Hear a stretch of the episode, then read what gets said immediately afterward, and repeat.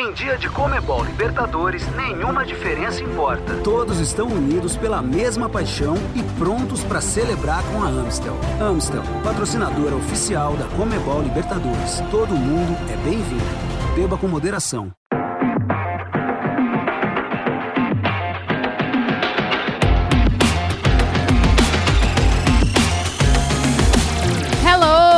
Muito bom dia, boa tarde, boa noite para você que em algum momento do dia, em algum lugar do mundo, está acompanhando mais uma edição de podcast oficial da Comebol Libertadores. A temporada da fase de grupos começou, já tivemos uma rodada inteira. Eu sou Bianca Molina, ao meu lado Marcelo Azan, para a gente destrinchar com vocês tudo o que aconteceu nesses primeiros jogos da competição na versão de fase de grupos, Azan. Bom dia, boa tarde, boa noite, Bianca Molina e todos que nos ouvem. Uma rodada muito movimentada, os brasileiros principalmente metendo muito gol e também sofrendo alguns. A gente vai destrinchar bastante eles, os oito que entraram em campo nesta primeira rodada da fase de grupos da Comebol Libertadores. E já para adiantar, foram quatro vitórias de times brasileiros, três derrotas e um empate. Palmeiras, Flamengo, Atlético Mineiro e Red Bull Bragantino começaram vencendo, pontuando com os três pontos. Já Corinthians, Fortaleza e América Mineiro começaram sem pontuar. E o Atlético Paranaense iniciou essa disputa depois da conquista de mais uma Comebol Sul-Americana com um empatezinho. Vamos começar falando, Azan, sobre o atual campeão, o atual bicampeão, que já chegou com aquele cartão de visitas digno de um bicampeão fora de casa, venceu o Deportivo Tátira por 4 a 0. Não tomou conhecimento, estreou muitíssimo bem, aumentou ainda mais o recorde que já é extraordinário, o maior da história de visitantes, são 16 jogos de invencibilidade Fora de casa, como visitante, o Palmeiras não perde há 16 jogos em Comebol Libertadores. Isso é uma estatística impressionante. 10, 11 vitórias e 5 empates é algo extraordinário. Palmeiras logo de cara já abriu o placar com o Dudu, que aliás está jogando demais, é um absurdo que ele vem jogando o camisa 7 do Palmeiras. Igualou o Alex em números de gols na história com a camisa do Palmeiras foi para 78 gols. Jogo de número 350 do Dudu com a camisa do Palmeiras abriu o caminho para a vitória ao Viverde. Se tem gol do Dudu, tem gol do Rafael Veiga, que também é o craque desse time na temporada, o líder em assistências, o líder em gols, o artilheiro da temporada do Palmeiras. Tá voando o Rafael Veiga. No segundo tempo, teve espaço até para tirar a zica. Rafael Navarro, que estava brigado com as redes, fez as pazes e, além de fazer o primeiro, já fez logo o segundo, fez dois e fechou a goleada de 4 a 0. Oh, o Rafael Navarro foi uma contratação para a temporada de 2022 e ele precisou de 12 jogos para balançar as redes pela primeira vez pelo Palmeiras. E aí, em campo, precisou de 7 minutos, porque ele entrou no intervalo, né? Entrou no segundo tempo da partida diante do Deportivo Tátira fez o primeiro aos dois minutos do segundo tempo, o segundo aos sete minutos, e aí fechou a conta. Palmeiras muito bem nessa primeira rodada de fase, fase de grupos. Foi a primeira vez que o Deportivo Tátira encarou o Palmeiras. O Palmeiras que toda vez que enfrentou uma equipe da Venezuela sempre venceu e agora nessa primeira rodada fez isso de novo, largou bem, largou com os três pontos e mesmo poupando vários dos jogadores titulares. Exatamente, vindo um desgaste grande pelo título do Campeonato Paulista, o Abel Ferreira modificou a equipe e teve sucesso, ou seja, a estratégia no desempenho e no resultado foi perfeita, você falou bem. 100% de aproveitamento contra times venezuelanos, 14 jogos, 14 vitórias do Palmeiras na história. Manteve esse bom retrospecto e largou bem demais nesse grupo A é um dos gigantões favoritos e o único brasileiro que pode buscar o Tetra, porque Santos, São Paulo e Grêmio não estão na Comebol Libertadores, só o Palmeiras tem a opção de, na primeira vez, né, primeira oportunidade do Palmeiras agora, de tentar buscar esse Tetra, coisa que ninguém conseguiu até hoje no Brasil. Dando continuidade também pelo grupo do Palmeiras, Independiente Petroleiro, um estreante na competição, empatou em casa em 1 a 1 com o Emelec e uma curiosidade interessante: o Independiente Petroleiro registrou o terceiro maior número de chutes a gol até agora na fase de grupos da Comebol Libertadores de 2022. Foram oito, só foi esperado pelo Atlético Paranaense e pelo Colón de Santa Fé. É curioso, né? Porque tentou buscar muito o gol, mas ficou com um empatezinho mesmo nessa abertura. Então o Palmeiras lidera o grupo A, o Independiente Petroleiro e o Emelec vem logo atrás e o Deportivo Tátira é o último colocado. Resultado bom para o Palmeiras, porque se isola na liderança logo de cara nesse grupo A. O Emelec, que há pouco tempo, alguns anos, assustou e muito o Flamengo na Comebol Libertadores, quase eliminou o Flamengo da Comebol Libertadores, estreia empatando com o Independente Petroleiro, o Palmeiras já dispara logo de cara e a expectativa do palmeirense é de que o time abra uma boa vantagem já nessa fase de grupos, para no mata-mata ter sempre a vantagem de jogar em casa nas decisões. Isso é muito importante, né? Quem tiver a melhor campanha geral da fase de grupos tem esse ponto favorável nas fases de mata-mata. Já o Atlético Paranaense, atual campeão da Comebol Sul-Americana, decepcionou um pouco. Foi estrear fora de casa, é verdade, diante do Caracas e trouxe na mala só um pontinho, um empate em 0 a 0 O Atlético Paranaense que busca esse título inédito, né, da Comebol Libertadores, mas lembrando, já tem uma final na conta, né? No ano de 2005, diante do São Paulo, foi vice-campeão da competição e trouxe só um pontinho. Caracas que está dois jogos sem perder em casa para rivais brasileiros na Comebol Libertadores, com uma vitória e esse empate, depois de ter derrotado o Grêmio na mais recente, 2 a 1 lá em 2013. Agora roubou esses dois pontinhos do Atlético Paranaense, que não começou muito bem, mas que pelo menos viu o grupo ficar todo embolado, né? Porque no outro jogo uh, do mesmo grupo também tivemos um empate. E o único brasileiro que estreou empatando na Comebol Libertadores, o Atlético Paranaense, os outros ou venceram ou perderam. Um detalhe curioso, o confronto teve um total de 30 chutes de fora da área, 17 dos venezuelanos, 13 do Furacão, igualando o maior recorde de uma partida da Comebol Libertadores desde 2013 The Strongest Arsenal de Sarandi e Cusco e Deportes Tolima, ambos em 2013.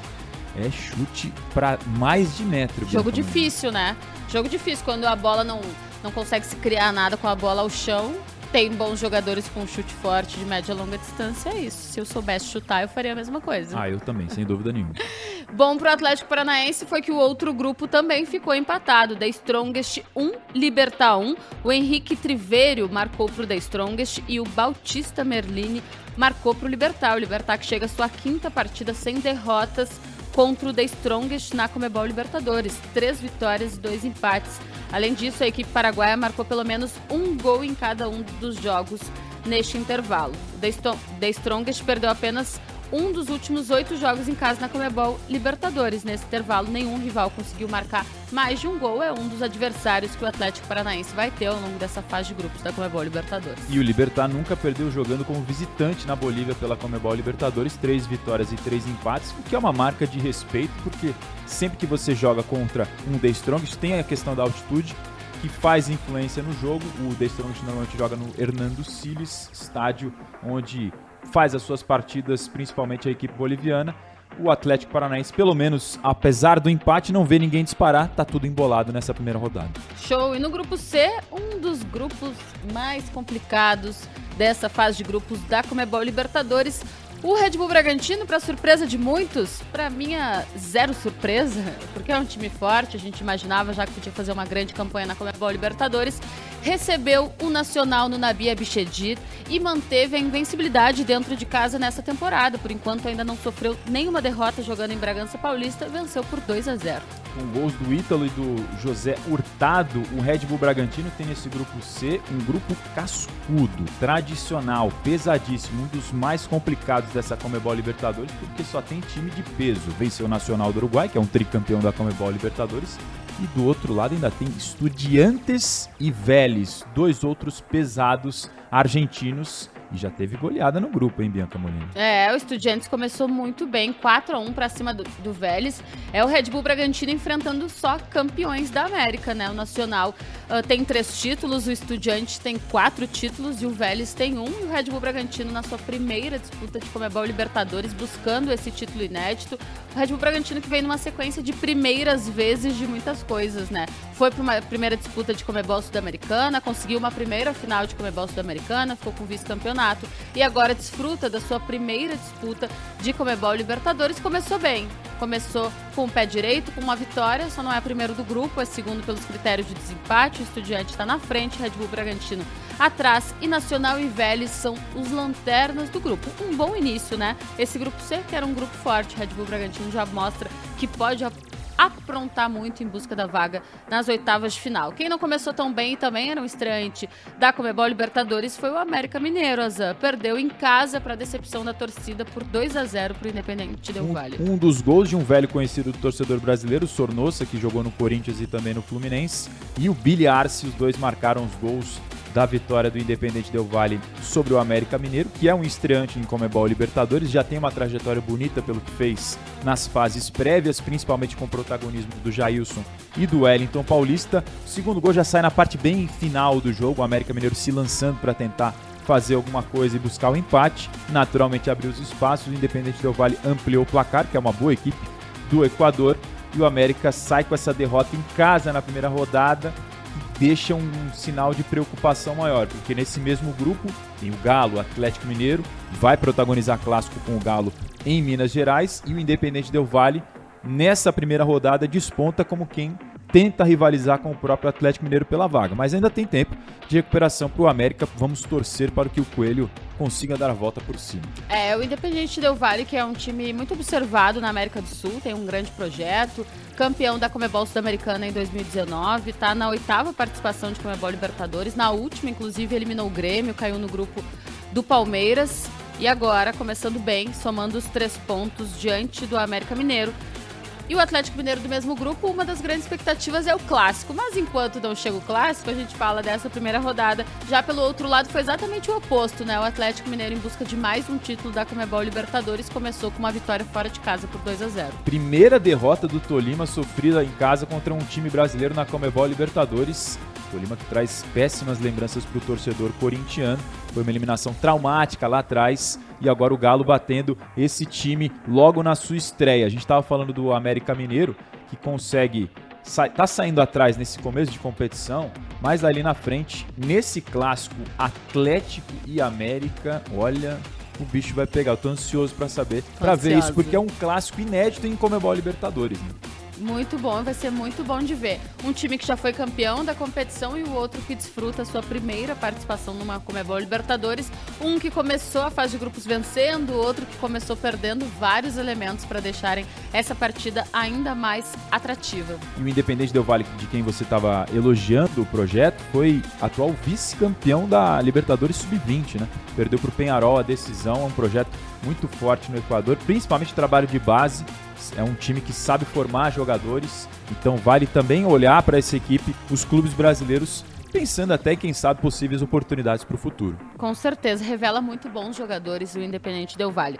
No grupo E, tem mais brasileiro. E aí brasileiro a zebra cantou nesse grupo aí. Cantou firme. E os colorados vão lembrar muito bem dessa zebra, porque na temporada passada, o Always Ready, de quem estamos falando, também venceu o primeiro jogo diante do Internacional, também jogando em casa, também por 2 a 0 E dessa vez, a vítima foi o Corinthians. Também no Hernando Siles, ou seja, quase tudo igual em relação à derrota do Internacional para o Always Red. Agora o Corinthians que sofreu gols no começo de cada um dos tempos. No primeiro tempo, um pênalti que o João Pedro faz, recebe cartão amarelo, justamente no setor onde o Corinthians está sofrendo com a ausência do Fagner, que é um desfalque de muito peso para a equipe do técnico Vitor Pereira. Ali sai o pênalti, ali sai o primeiro gol do time always ready. E no segundo tempo, Bianca Molina, eu não tenho esse dado aqui de bate-pronto para você, mas que eu tenha visto assim, que eu me lembro, faz tempo que eu não vejo um gol tão rápido. Saída de bola do segundo tempo, 17 segundos eu cronometrei no relógio, porque a gente fez esse jogo aqui no projeto da Comebol Libertadores. Foi uma coisa absurda, assim. Saída de bola, toque para trás, lançamento para frente. O Riquelme faz o primeiro gol de pênalti do Always Ready. E o segundo gol, ele dá o passe pro Ramádio fazer o segundo com 17 segundos do segundo tempo, dá um toquinho na saída do gol do Cássio e define o placar 2 a 0 pro Always Ready. Corinthians estreou mal, o torcedor tá chateado, incomodado. Pegando a onda da tua surpresa com esse gol relâmpago, não tá no top 5 dos gols mais rápidos da, da história da Comebol Libertadores, viu? Top 5 é composto pelo Caio Jorge, do Santos, que marcou um gol aos 11 segundos, mas o mais rápido é um gol marcado aos 6 segundos pelo Félix Soares, do Aliança Lima. Ele que é o gol dono do gol mais rápido da história da Comebol Libertadores, um segundo a menos que o Alfredo Mendonça, que era dono desse recorde do News Old Boys em 1992. E esse novo recorde do Félix Soares foi em 2020. Então a galera vai precisar se apressar um pouquinho mais para entrar nesse top 5 aí. 17 segundos é bom, mas ainda não é merecedor de pódio. Impressionante esses números, essas estatísticas, porque já ficou para mim muito rápido. Imagina chegar nessa galera que tá no pódio aí. Mas foi coisa de saída de bola, tocou para trás, lançamento. O Riquelme fez a jogada, enfiou. Aliás, o Riquelme fez o gol, deu assistência, foi o cara. Não é aquele Riquelme, tá? Mas é, é argentino é, também. Mas é parente. Exatamente. É parente. Esse não leva o nome Riquelme, é o sobrenome mesmo dele, que é Riquelme, que é primo, se eu não me engano, do. Juan Roman. Ah, me fugiu o segundo. Juan Roman Riquelme. Sofri tanto com ele que apaguei da memória. Bom, e nesse grupo, falando nele, Juan Roman Riquelme, o Boca Juniors perdeu. Não sei se isso é bom ou se isso é ruim na visão do torcedor corintiano, mas Boca Juniors, que também está no mesmo grupo, no grupo E da fase de grupos da Comebol Libertadores, estreou fora de casa diante do Deportivo Cali, um jogo não muito agradável de assistir, vamos dizer assim. Faltou muita qualidade técnica, mas o Deportivo Cali fez o mínimo e mesmo fazendo o mínimo conseguiu uma vitória muito importante pensando na força de Boca Juniors e Corinthians nesse grupo, né? E os colombianos somam seu oitavo jogo sem derrotas jogando em casa na Comebol Libertadores, são três vitórias e cinco empates. A última vez que perdeu foi em 2006 contra a Universidade Católica de Chile por 3 a 2. Pensando que o Corinthians na semana que vem recebe o time do Deportivo Cali na Neoquímica Arena, já fica um jogo também de mais pressão, porque sabe que o colombiano saiu na frente, venceu, está pressionado tanto o Corinthians quanto o Boca Juniors. A dúvida vai ser, nesse grupo, na minha visão, Bianca Molina e todos que nos ouvem, qual será o desempenho dos outros times contra o Always Ready na altitude no Hernando Siles? Quem conseguir arrancar ponto lá já vai colocar uma pressão muito maior no Corinthians que sai já pressionadíssimo por essa derrota. Para além dos resultados, né? O desempenho do Corinthians não vem agradando ultimamente. É um início de trabalho do Vitor Pereira, técnico português.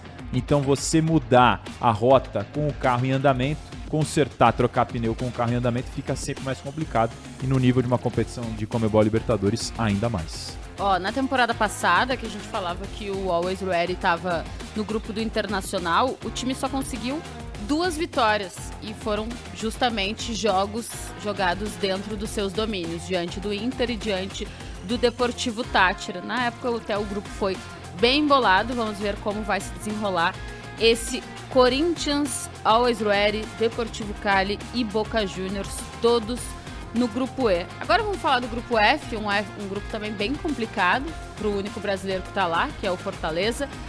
Mas começando pelo River Plate, que venceu o atual campeão peruano, o Aliança Lima, por 1 a 0 fora de casa. Um bom início, simples, mas um início que a gente sabe que é bom para os argentinos, os argentinos que são muito fortes nessa competição. O River já não fez graça, já começou metendo os três pontos. Acho que esse grupo F, junto com o grupo C, são os mais complicados dessa fase de grupos da Comebol Libertadores. Só tem time tradicional nessa nessa chave. River Plate, Alianza Lima, Colo-Colo e o Fortaleza, que é estreante em Comebol Libertadores, mas vem um ótimo trabalho do Juan Pablo Voivoda, a gente vai falar dele aqui na sequência, mas o River Plate faz muito bem o seu trabalho, gol do Matias Soares, e o trabalho do Marcelo Gajardo continua muito muito temido na América do Sul. Não tem jeito. Quando você fala em River, já vem logo a imagem dele associada. O Marcelo Gadiardo, que ficou nessa próxima temporada de Comebol Libertadores, renovou seu contrato com o River Plate. Tinha essa dúvida no final do ano se ele ficaria ou não no comando da equipe técnica. Era um temor muito grande dos torcedores argentinos.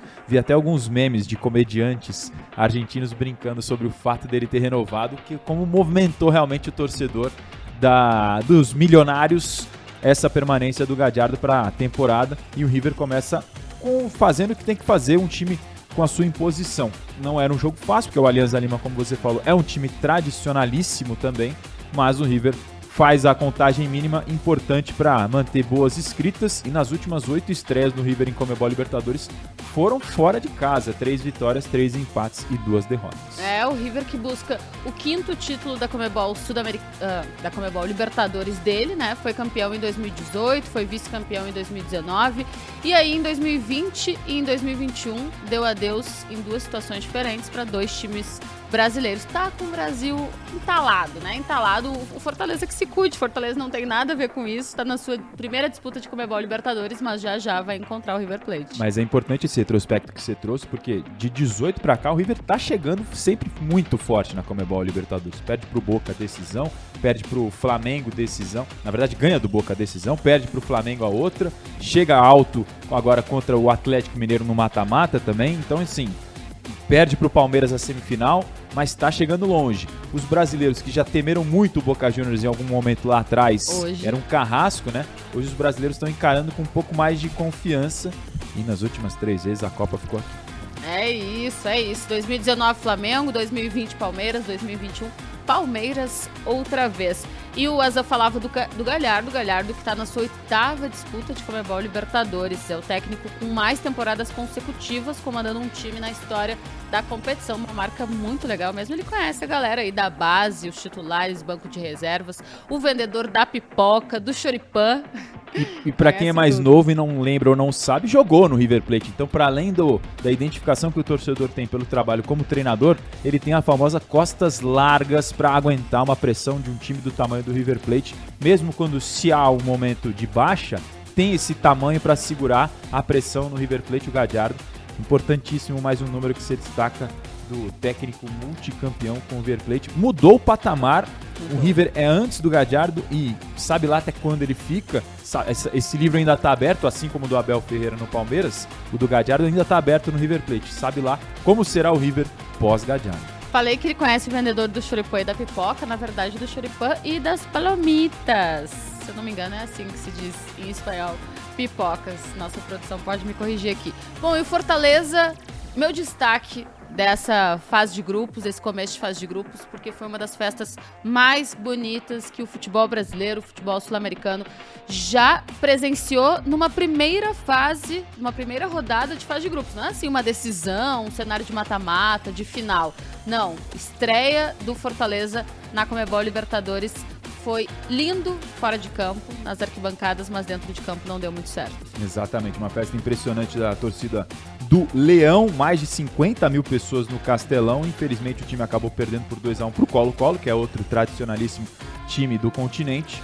O Renato Kaiser fez o gol do Fortaleza, o Colo-Colo teve jogadores já na parte final.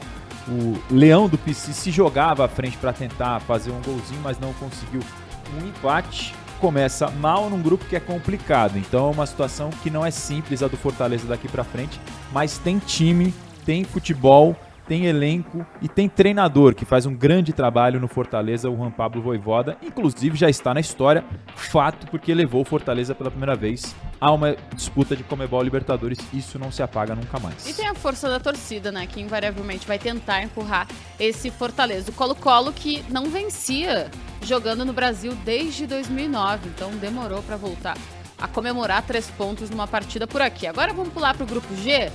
Olímpia e Cerro Portenho 0 a 0 empataram em três dos últimos jogos, em três dos últimos cinco jogos que disputaram com Desculpa, essa parte que não rolou. Eu tentei emendar a leitura e não rolou. Vou pular para o grupo G de novo.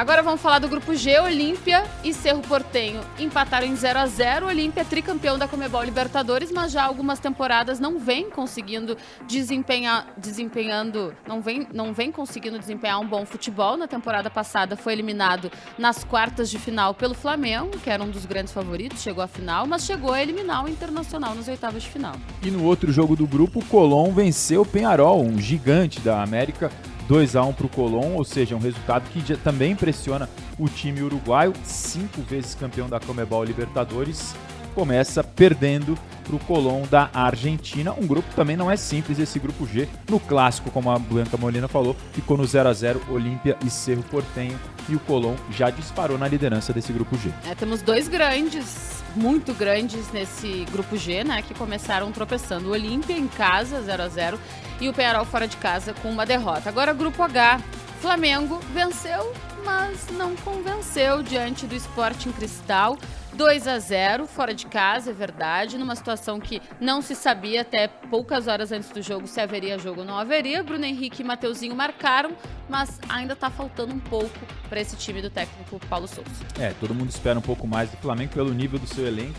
Tem capacidade técnica para jogar muito mais do que vem jogando. O Bruno Henrique que fez o seu 16º gol com a camisa do Flamengo em Comebol Libertadores e igualou o Zico na vice-artilharia geral do Rubro Negro, só estão atrás do Gabigol, que tem 22 gols. O BH também fazendo história com a camisa rubro-negra, fez um dos gols. O Mateuzinho foi muito bem também, fez um gol, fez jogada, enfim. Deu uma assistência. Importante participação do lateral do Flamengo.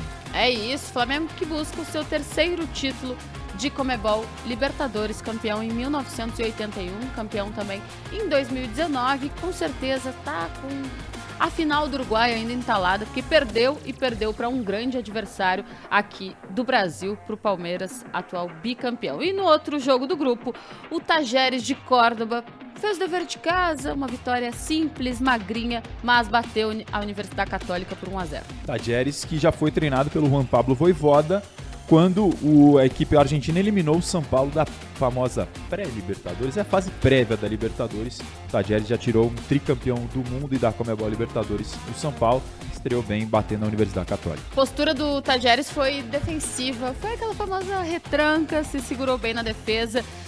Finalizou cinco vezes só no gol da Universidade Católica, numa delas conseguiu o gol e o mais importante, os três pontos num grupo complicado também, né? Um grupo, o Sporting Cristal, lembrando, na última temporada estava no grupo do São Paulo, na fase de grupos, tem o Flamengo, né, que é sempre muito temido em Comebol Libertadores e a forte Universidade Católica, né, principalmente jogando no Chile. Mais alguma coisa a acrescentar? O que, qual o teu destaque? Jogo destaque da primeira rodada da fase de grupos da Comebol Libertadores. Ah, acho que a imposição que o Palmeiras colocou diante do Tátira fora de casa parecia que era um jogo assim tranquilo. O Palmeiras passou com muita facilidade, muita tranquilidade e não era o seu time titular 100%. Metade da equipe modificada. O atual bicampeão já chega dando recado. Tô aqui.